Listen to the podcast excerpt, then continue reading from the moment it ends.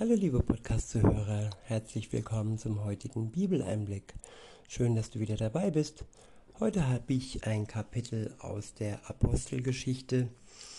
Es ist keine Geschichte, nein, es ist ein Tatsachenbericht von den Christen, die nachdem Jesus wieder zurück in den Himmel gekehrt ist, nach dem Christi Himmelfahrt, ähm, ja, berichtet wird, wie sie denn gelebt haben und welche Wunder sie im Auftrag Gottes vollbracht haben.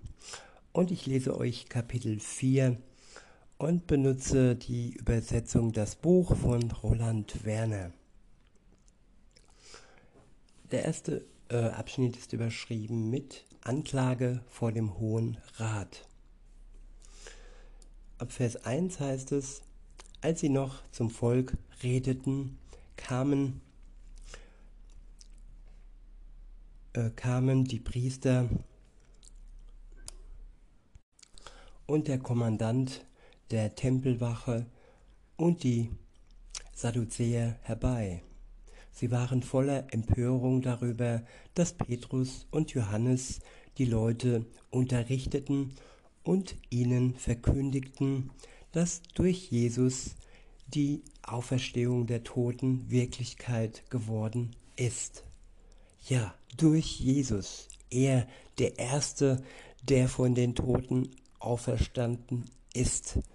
Er hat es, ja, wirklich gemacht, die Auferstehung der Toten, die dann komm, kommen wird, wenn Jesus wiederkommt und die Lebenden und die Toten sich vor ihm ja zu verantworten haben. Die einen werden ihren Freispruch vorzeigen, ihren Glauben und ja, die Gerechtigkeit durch den Glauben wird sie vor der Todesstrafe, die Jesus Christus auf sich genommen hat, bewahren. Und die anderen werden ja der ewigen Verdammnis preisgegeben werden. Aber kein Grund zum Trauern, denn Jesus gibt uns dieses Angebot, dieses Angebot voller Gnade, dass wir ohne unser eigenes Tun, ohne gute Werke, ja, den Freispruch durch den Glauben bekommen können. Wir können gerecht werden alleine durch den Glauben. Weiter heißt es, dann ergriffen sie sie und warfen sie ins Gefängnis bis zum nächsten Morgen, denn es war inzwischen schon Abend geworden. Doch viele von den Leuten, die die Botschaft gehört hatten, setzten ihr Vertrauen auf Jesus. So wuchs die Zahl der Glaubenden auf ungefähr 5000.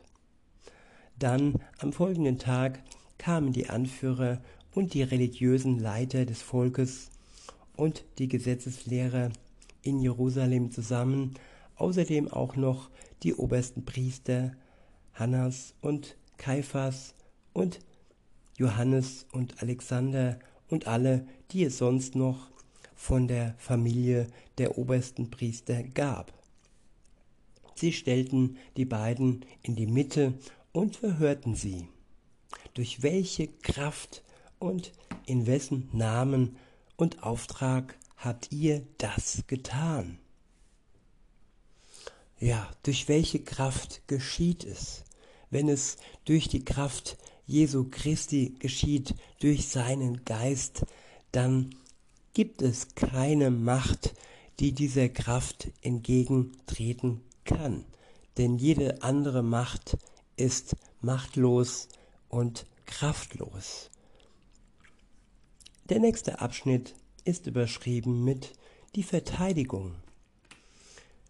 Ab Vers 8 heißt es, da sprach Petrus zu ihnen, erfüllt von dem heiligen Gottes Geist.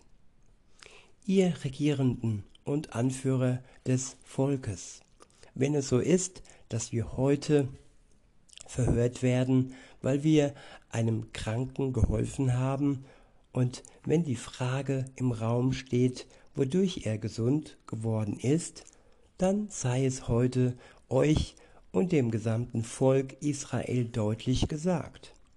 Dieser Mann steht hier gesund vor euch, im Namen von Jesus, dem Messias, dem Mann aus Nazareth. Das ist der, den ihr am Kreuz umgebracht habt und den Gott wieder von den Toten auferweckt hat.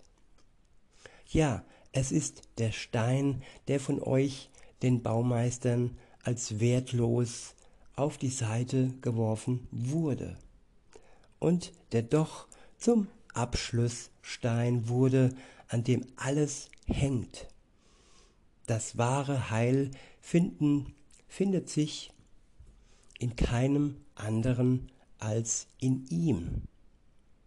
Ja, die Menschen suchen ihr Heil in vielen Bereichen, in vielen Religionen, in der Psychologie und ja, in vielen äh, Wissenschaftlern, in der Medizin und ja, viele denken, hier ist das Heil zu finden.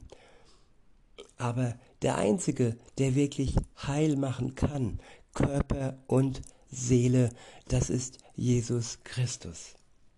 Und wer dies, dies erkennt, der hat das Wichtigste in seinem Leben erkannt und hat den Eintritt ins ewige Leben. In Vers 12 heißt es, ja, nirgendwo unter dem Himmelsgewölbe kann irgendein anderer Name mit diesem verglichen werden. Nur dieser Name ist den Menschen gegeben worden. Durch ihn müssen wir gerettet werden. Rettung alleine durch Jesus Christus. Der nächste Abschnitt ist überschrieben mit ratlose Reaktionen.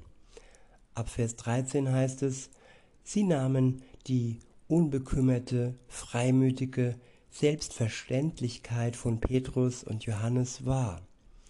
Und als sie merkten, dass es Menschen ohne höhere Bildung waren, wunderten sie sich sehr. Doch diese, doch dieses eine war ihnen wohl bewusst, nämlich, dass sie beide mit Jesus unterwegs gewesen waren.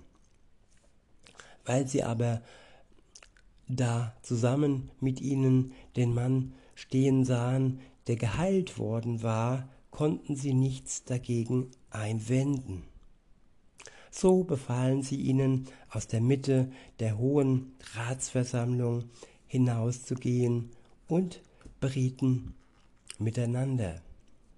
Sie sagten, was können wir gegen diese Leute tun?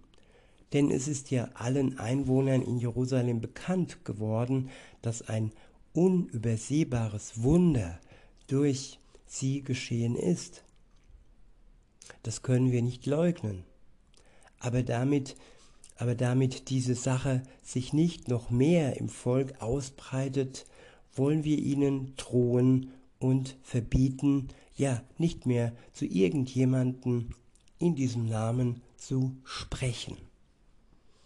Tja, damals wie heute wird Menschen gedroht, wenn sie zu, zum Glauben an Jesus Christus ähm, sich bekennen. Auch wenn es nur am Rande ist, auch wenn es ja darum geht, sich und sein Leib, sein Körper zu schützen und nicht mit dem Mainstream zu schwimmen, auch dann kommen schon Drohungen zum Vorschein. Es werden Gesetze erlassen, die uns unter Druck setzen, die uns drohen. Damals wie heute. Wer zu seinen Überzeugungen steht, wer dazu steht, den Weg Gottes zu gehen, dem wird gedroht. In Vers 18 heißt es, dann riefen sie sie wieder herein und gaben ihnen den Befehl, sich auf keinen Fall mehr im Namen von Jesus zu äußern oder zu unterrichten. Doch Petrus und Johannes erwiderten, ob es recht ist vor Gott, euch mehr zu gehorchen als ihm? Gott, das solltet ihr selbst beurteilen. Ich wiederhole, ob es recht ist vor Gott, euch mehr zu gehorchen als ihm, Gott, das solltet ihr selbst beurteilen. Ja, Gott sollten wir mehr gehorchen als der Obrigkeit. Da, wo sich die Obrigkeit äh, widerspricht, da, wo kein gemeinsamer Weg ist, da, wo die Obrigkeit Gott nicht, ja, folgt, seinem Plan nicht gerecht wird und im Gegenteil ihn sogar versucht zu vertuschen oder allen, alle Menschen zum Schweigen zu bringen, die über ihn und über, sein, über seinen Willen sprechen. Ja, dann ist Widerstand angesagt, damals wie heute. Denn, so heißt es weiter, es ist für uns einfach unmöglich, nicht von dem zu sprechen, was wir gesehen und gehört haben. Doch sie bedrohten die beiden noch mehr und ließen sie dann gehen, weil sie wegen des Volkes keine Möglichkeit sahen, sie zu bestrafen.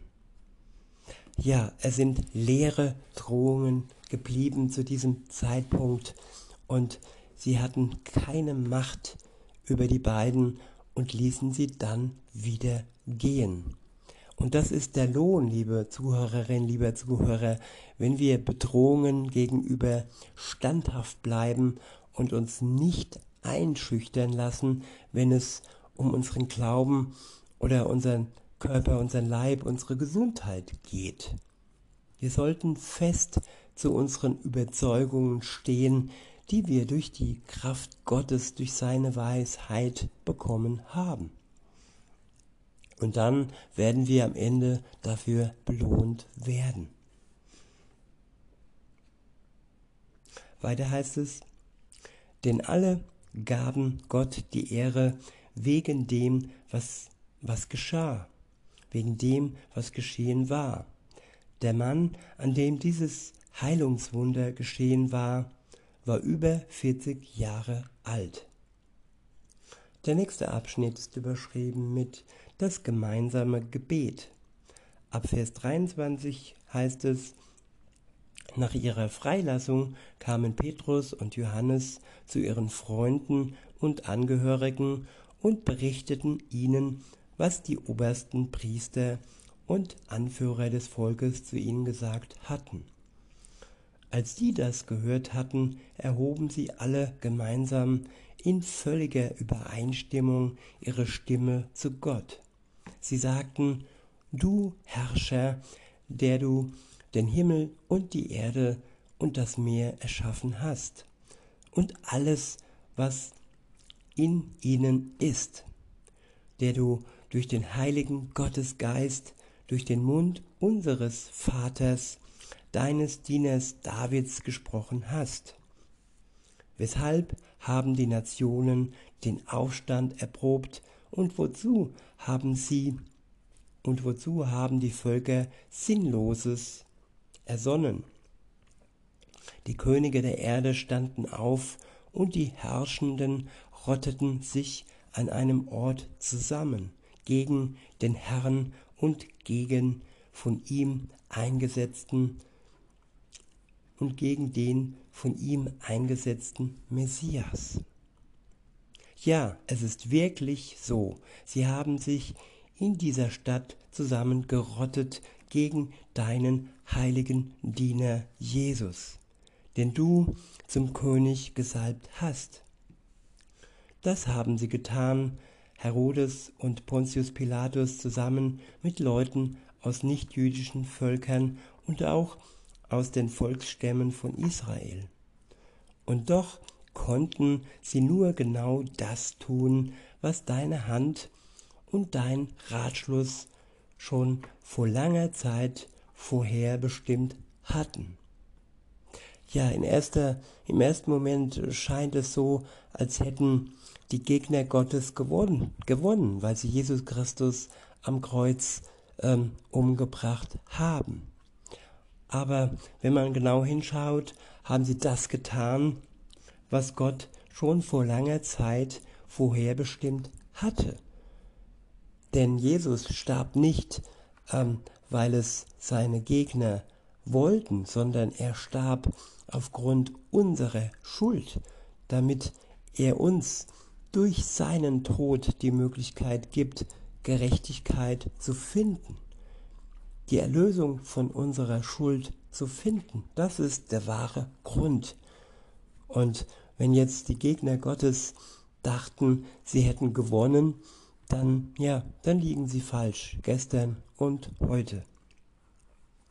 In Vers 29 heißt es, und jetzt, Herr, schau doch auf ihre Drohgebärden und gib deinen Dienern, dass sie mir, dass sie mit großer Zuversicht deine Botschaft weitersagen können.